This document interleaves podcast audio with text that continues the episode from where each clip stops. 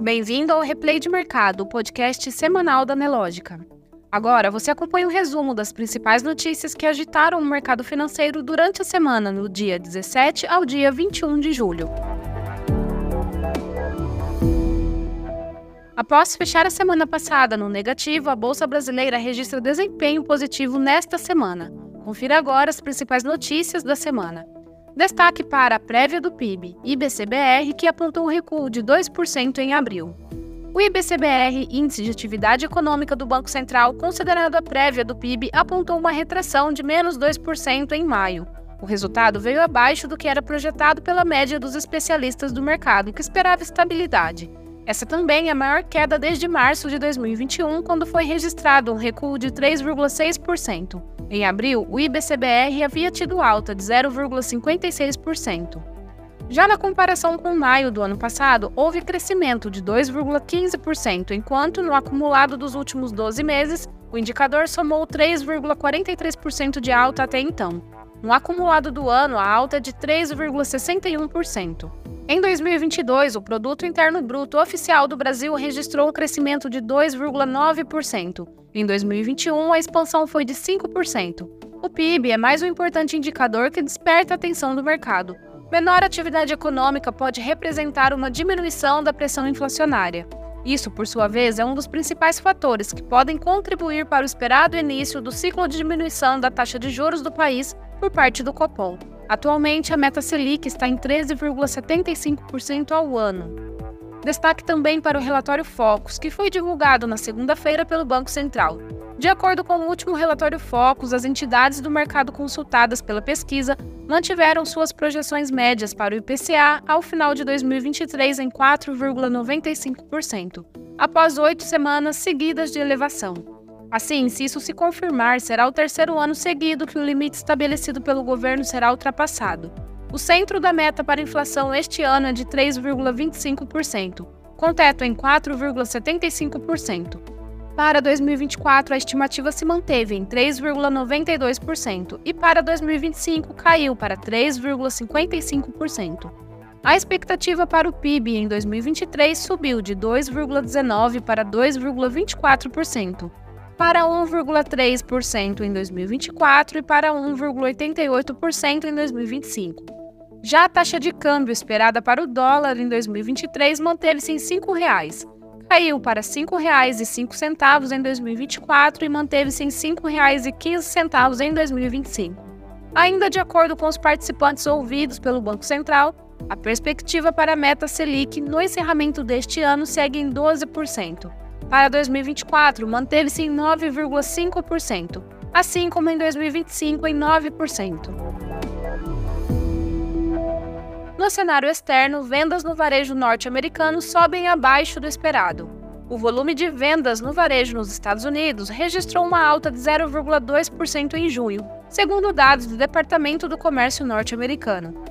O resultado, porém, ficou abaixo do 0,5% de maio e do 0,5% que era esperado pela média dos especialistas do mercado. Assim, o indicador caiu de 1,96% para 1,49% na base de comparação anual, também abaixo do projetado pelo mercado, que era de 1,6%.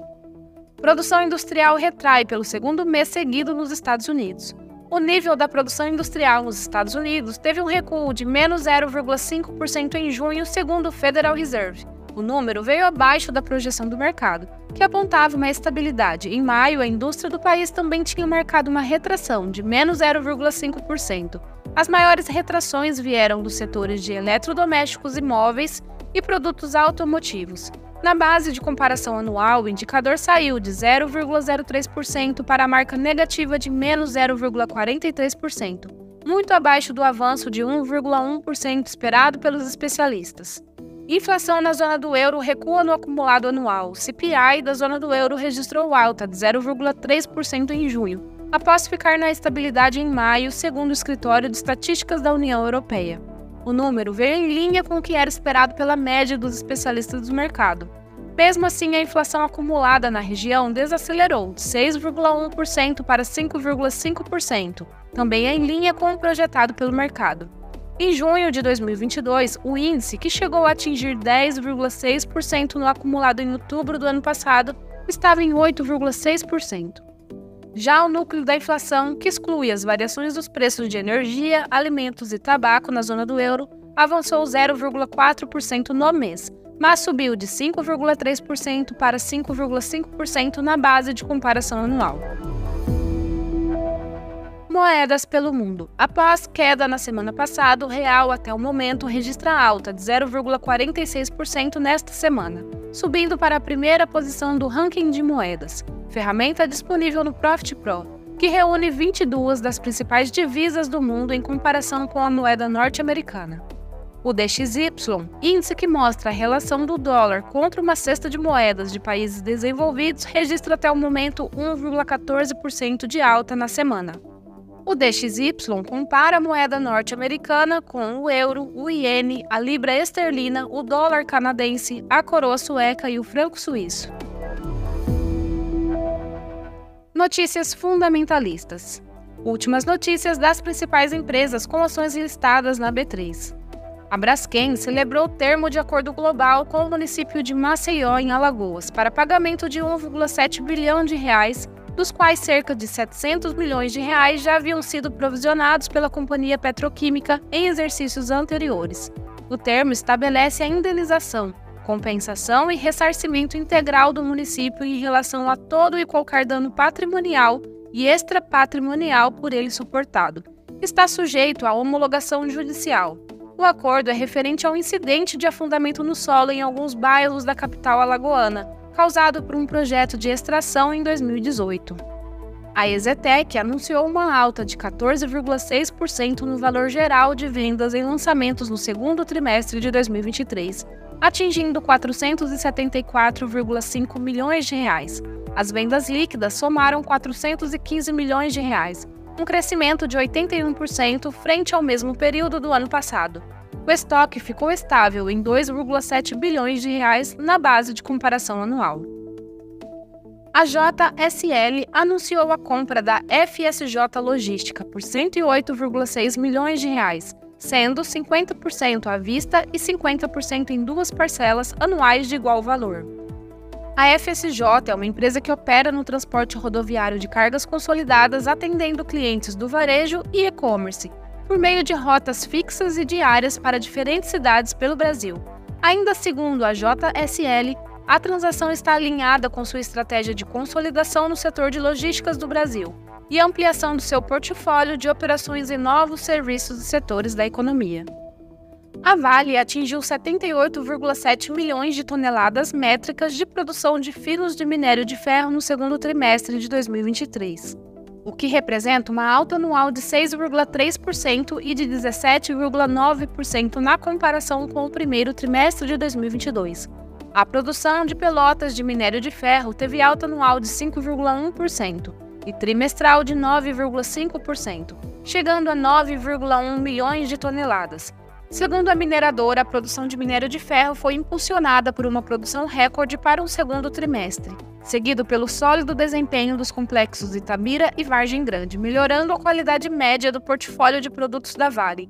Já as vendas de finos e pelotas somaram 63,3 milhões de toneladas no segundo trimestre de 2023, 44,3% acima do que o segundo trimestre de 2022 e 34,3% a mais do que o primeiro trimestre de 2022.